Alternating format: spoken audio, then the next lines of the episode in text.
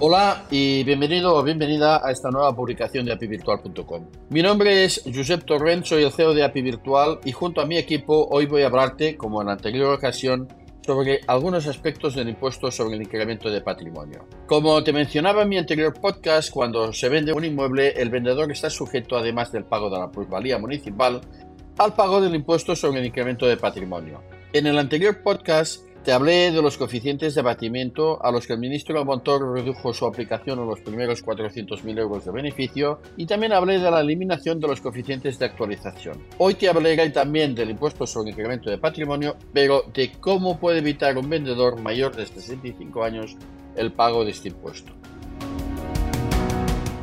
En efecto, cuando un mayor de 65 años vende su propiedad, pueden ocurrir dos escenarios. Está vendiendo su vivienda habitual o bien está vendiendo cualquier otro tipo de bien inmueble, incluso viviendas destinadas a segunda residencia o al alquiler. Cuando se vende una vivienda habitual y quien vende es mayor de 65 años, queda exento del pago del impuesto sobre el incremento de patrimonio, a excepción de lo que ocurre en el País Vasco, donde existen dos limitaciones se aplica solo a la primera vez que se vende una residencia habitual una vez cumplidos los 65 años de edad y solamente con un límite máximo de 400.000 euros. Sin embargo, si quien vende tiene 65 años cumplidos o más y está vendiendo cualquier tipo de bien inmueble que no sea la residencia habitual, queda sujeto al pago de este impuesto debiendo liquidarlo en la declaración sobre la renta de personas físicas que se hará antes del 30 de junio del año siguiente a la venta. Pero en el caso que este propietario mayor de 65 años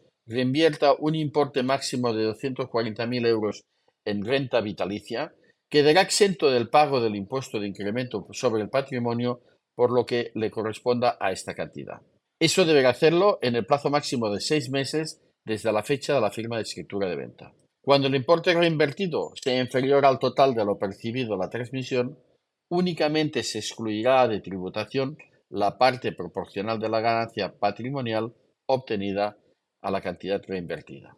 La anticipación total o parcial de los derechos económicos derivados de la renta vitalicia constituida determinará el sometimiento al gravamen de la ganancia patrimonial correspondiente. Esta es una solución estupenda para aquellas personas que están preparando su herencia y quieren evitar a toda costa que sus herederos se peleen, como ocurre muy a menudo, pues en vez de dejar en herencia un bien inmueble que él sabe que va a ser motivo de discusión, les deja dinero que está claro que es mucho más fácil de dividir y que con toda seguridad no abrirá ningún cisma entre ellos.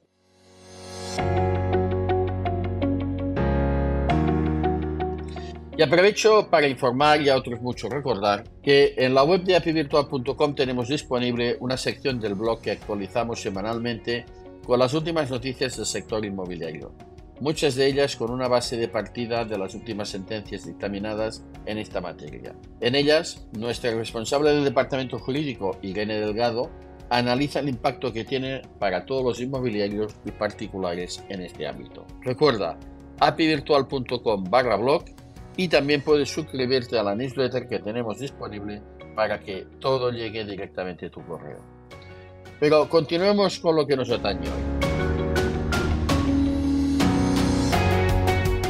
Otro aspecto poco conocido del impuesto sobre el incremento de patrimonio es que cuando quien vende es un no residente, su comprador está obligado a retenerle el equivalente al 3% del valor declarado en escritura, teniendo la obligación de liquidar al Tesoro Público dicho importe en el plazo máximo de 30 días a contar desde la fecha de la escritura.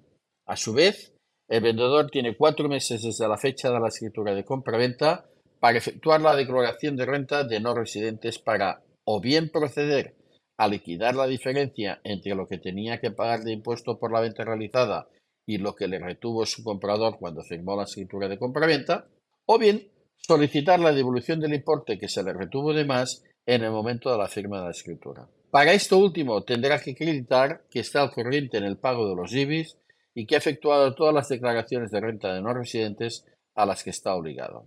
Haciéndolo, percibirá el importe que corresponda en su cuenta bancaria en España, pero con toda seguridad lo percibirá en el ejercicio fiscal siguiente a la venta, pues el Ministerio de Hacienda tendrá que incluir esta partida en los presupuestos generales del Estado para el año siguiente.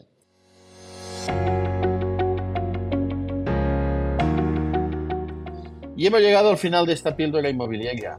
Esperamos que te haya sido de utilidad y te agradecemos tu tiempo con nosotros. Ya estés trabajando, descansando, conduciendo, de camino a una visita o cualquiera de tus actividades.